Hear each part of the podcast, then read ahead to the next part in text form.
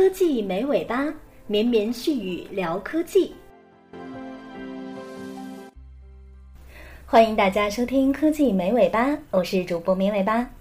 大家可以通过荔枝 FM、蜻蜓 FM 播客和喜马拉雅四个平台来收听我们的节目。当然，您也可以关注我们的微信公众号 “iw doing” 来直接收听。订阅我们的公众号“绵尾巴”，每天早上还会发送六十秒钟的语音给你哦。每天听语音聊科技。说到微信，大家有没有发现，现在打开微信的速度越来越慢了？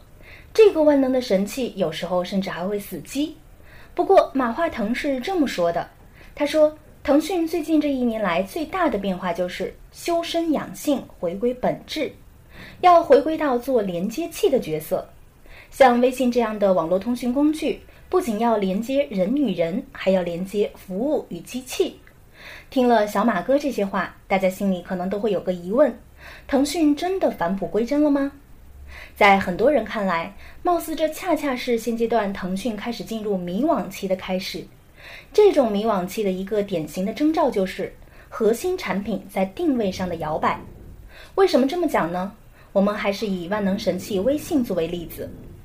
想当初，张小龙在创造微信的时候，追求的是极致简单。但是现在貌似离这个初衷越来越远了。从社交、游戏到电商、打车、视频等等，现在的微信身上背负的盈利负荷越来越重了。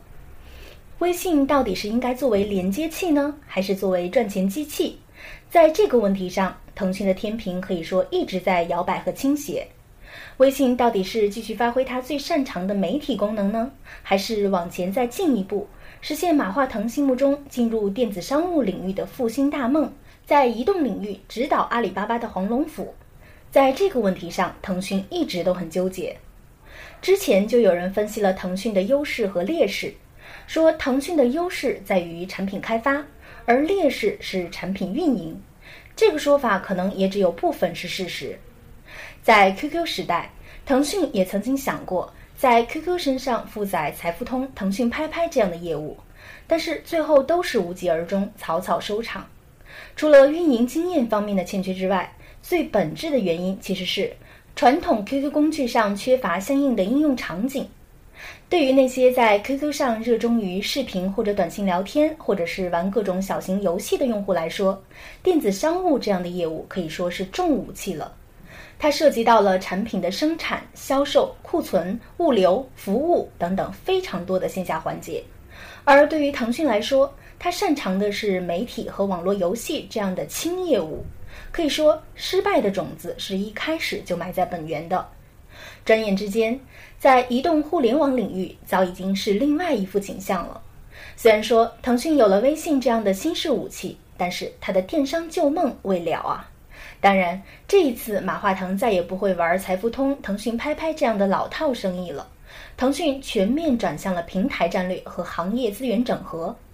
平台战略，比如说通过微信发红包、打车、卖彩票以及小额电子支付等等，这些都是腾讯能够驾轻就熟的商业应用场景。而行业资源整合，其实就是借力打力，敌人的敌人就是自己最好的朋友。这些手法可以说是腾讯旧梦重圆的新途径了。所谓的重业务和轻业务之间到底是怎么划分的呢？这个问题就是仁者见仁，智者见智了。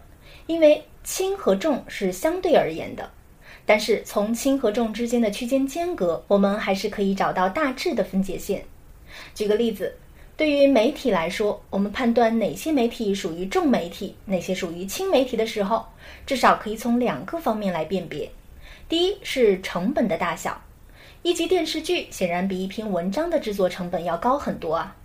第二呢是表现形式是复杂还是简单，在互联网上。这个属性，我们甚至可以把它简化成为这个媒介内容数字化之后的内存大小，以及提供这个服务的时候会涉及到的宽带成本的高低。比如说，一部电影相对于一首歌曲来说，电影显然就会重很多了。除了以轻重来区分媒体业务和电商业务，它们各自对应的不同属性之外，我们还可以换一种思路来思考：为什么微信上很难直接生长出电商业务来呢？我们甚至可以用大脑结构对应的功能来区分这两类的业务。媒体业务相当于是右半脑业务，电商业务相当于是左半脑业务。我们都知道，媒体是从来都没有什么客观属性的，每个人总是愿意相信他所喜欢的内容或者是偏好。正因为这样，我们就能很容易的区分出媒体的风格到底是左是中是右，是保守还是激进。在微信朋友圈这样的社交媒体当中，也是很明显的。通常我们在微信朋友圈中会去看某一位朋友发送的消息，并不是因为他发送的内容是多么的客观和公正，而是因为他是你的同学、同事或者是朋友，甚至是你暗恋的对象。你之所以喜欢看，是因为这恰恰表现了你的一种喜欢的态度，这个实际上是一种情感的连接。但是对于网络购物这样的右半脑业务来说，大家的表现就会更加理性、客观和实事求是了。因为对于性价比这样的东西，一般人都是会货比三家的。这也是马云为什么会更喜欢女买家的原因。这是一种更加理性的认知态度的运用。知道了这个区别所在，也许我们就能够明白一大半了。为什么我们在朋友圈看到有人卖东西，就会马上把他拉黑？为什么阿里巴巴的来往，即便是马云强推，也很难流行起来？Facebook 的收入为什么百分之九十会来自于广告，而不是什么电子商务？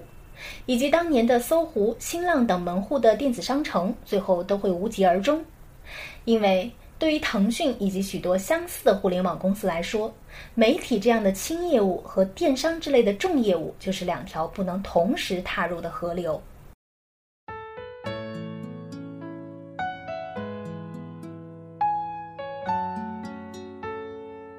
想听到绵尾巴每天早上六十秒钟的语音吗？在微信公众号里面搜索 “i w doing” 或者是“知圈”两个字，就能找到我们了。绵尾巴的声音会每天陪伴你哦。除了在重业务和轻业务这两者中间难以找到平衡之外，对于到底是要做一家以平台生态为特征的公司，还是除此之外还要提供更多的垂直服务？微信同样也在摇摆，比如说游戏业务，我们都知道游戏是腾讯最核心的产品，但是腾讯最新公布的二零一四年第三季度财报显示，它的游戏增值业务出现了增长停滞，环比增长只有百分之二。除了 PC 端游戏业务的增长开始下降之外，腾讯在移动端尽管实施了更加开放的平台战略，但是这一战略也开始面临挑战。对于微信而言，它吸引用户的依旧是那些消除类、休闲类的轻游戏。对于一些重游戏，微信确实是心有余而力不足啊。对于重游戏的玩家而言，移动端的入口更加离心化、多元化和碎片化，远不像过去的 PC 端那么集中。这个时候，微信要重复 QQ 时代数亿用户的人口红利，就会显得相当吃力了。到底是依赖自主开发，还是更加开放平台？相信微信对于手游平台还是会继续纠结下去。把 QQ 时代媒体和游戏业务的价值顺利迁移到微信，腾讯想要的远远不止这些。事实上，在移动互联网领域，腾讯的商业模式正在悄悄地发生着新的变化。我们来看看腾讯的收入结构中，广告和网游增值服务各自所占的比重。从广告收入占据总营收的比例来看，从2011年第三季度到2014年第三季度，腾讯广告收入所占的比例连续四年来都在增长。2011年是百分之八，2012年是百分之八点七，2013年是百分之八点九，2014年是百分之十二点三。我们可以看到，过去一年中增长的幅度是最大的。随着微信带来了腾讯媒体功能的强化。腾讯的媒体业务收入也将会持续强劲增长，而与此同时，腾讯在移动端的网络游戏业务，除了必须要调整战略来适应新的应用场景需求之外，业务比重也不可避免的在减小。事实上，这正是微信产品的迷惘之处。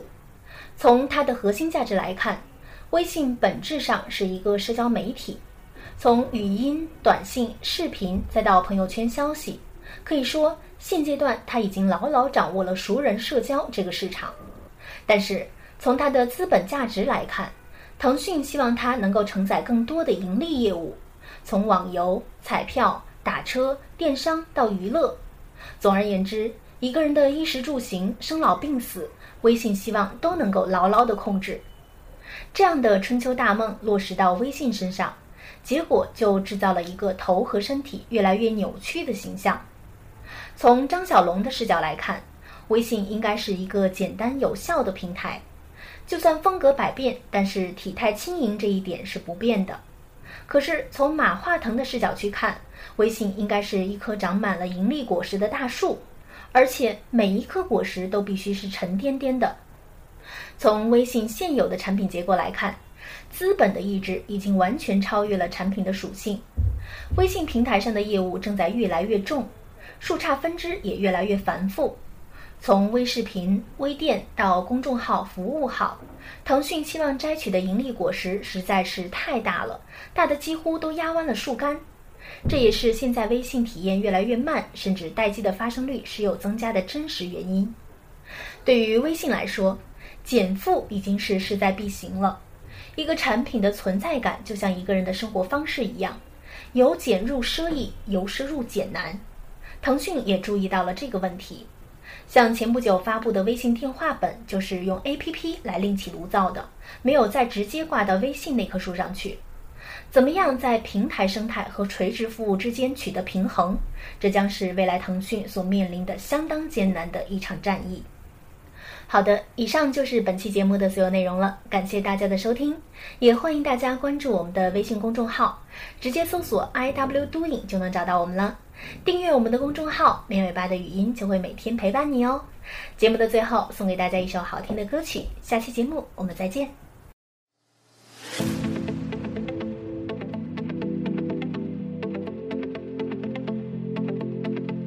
I was bound, was tied,